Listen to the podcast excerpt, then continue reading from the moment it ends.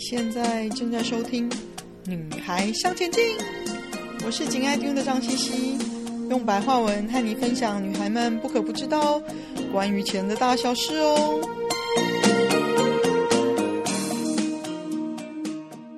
好，我是四宝妈珠宝的创办人贺小慧，又到了在女孩向前进这边跟大家聊聊如何买珠宝的单元。今天要跟大家讨论的主题是翡翠。那早期听到翡翠这种宝石呢，大家可能会觉得很老气，是不是都是老奶奶在戴的？但是这几年来，翡翠的颜色其实很多，比如说像湖水绿啊、嫩绿啊、紫罗兰啊，都很受到年轻人的欢迎。那讲到翡翠，它到底是什么呢？在传统上呢，翡翠被称为是玉。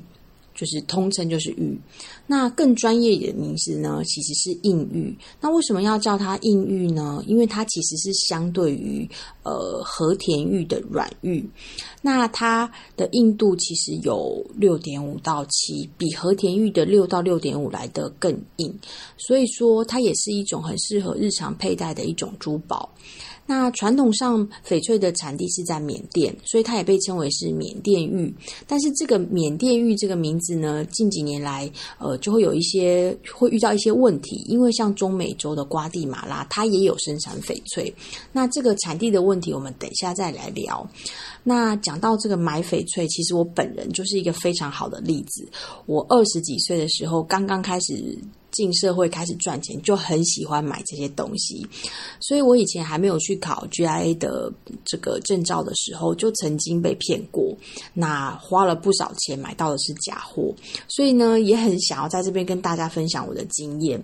我觉得就是像我上一期在珍珠的单元里面跟大家讲的，我觉得呃最重要的重点是。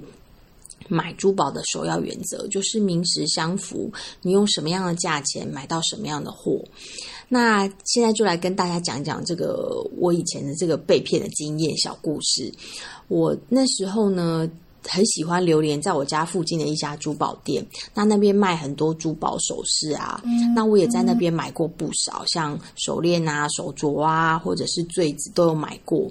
那我那时候买很多，所以我总是有事难免会担心，就会问老板娘说：“老板娘，你卖给我的是真的玉吧？”那因为那时候很年轻，其实也不太懂什么专业名词。那时候的资讯也不像现在这么流通，甚至不太知道说玉其实是可以造假，或是怎么样造假。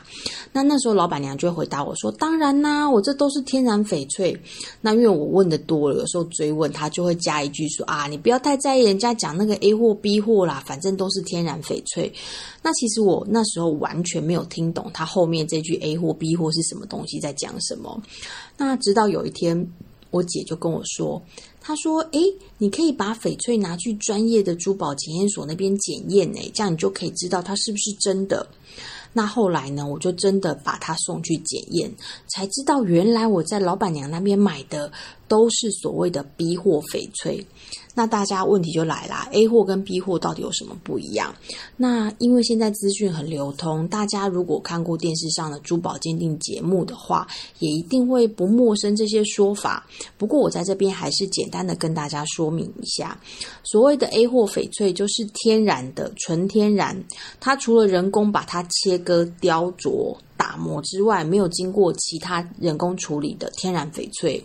那 B 货呢，一般就是经过酸洗处理，也就是把开出来的翡翠泡在强酸中，把翡翠中间有的杂质用强酸把它溶解出来，然后再灌胶之后的翡翠。那 C 货呢，就是除了有灌胶酸洗之外，还有染色处理。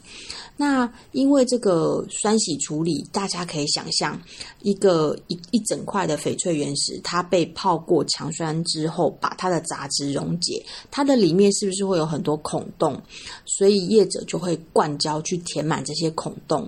那胶的材质可能是树脂之类的化学物质。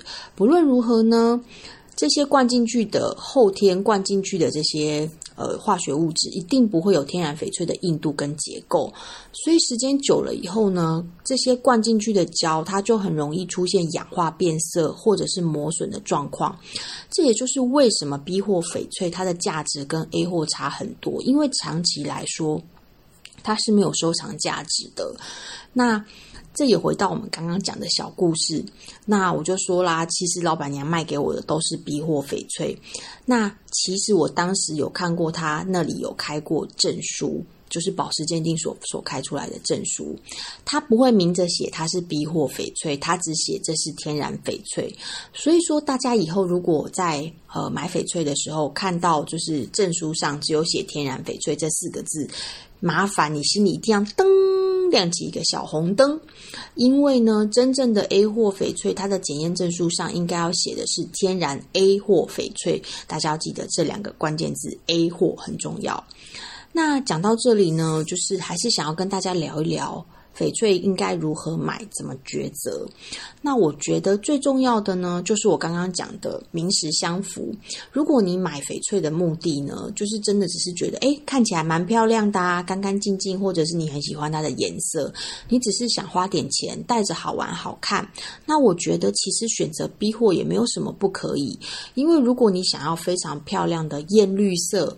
或者是你想要非常漂亮的湖水绿，现在一串珠链的湖水绿或者是正阳绿的 A 货的这个珠链，可能价值都是数十万甚至上百万。那如果是手镯阳绿的，可能上上百万、千万都不止。那如果是 B 货的翡翠，价格就会便宜很多，那可能也会是大家比较能够负担的范围。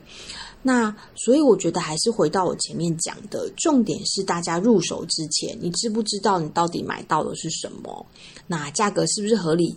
千千万万不要用 A 货价格买到 B 货，这样就太划不来了。所以如果你在买的时候呢，也可以跟店家说明，就是你要想要拿去检验，然后呃开出来的检验证书是符合你期待的，你才买。好，那最后也想跟大家介绍一下翡翠产地的问题。传统上刚刚提过是以缅甸为主，那中美洲的瓜地马拉呢，近年来也产出了翡翠。那这种翡翠呢，大家就把它叫做瓜料或者是微料。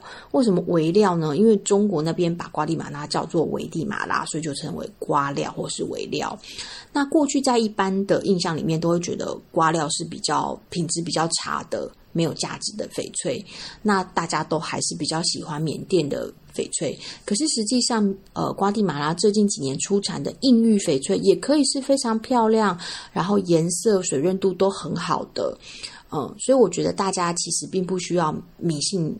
产地最重要的还是你要知道你买的是什么东西，产地它有没有明确的告诉你？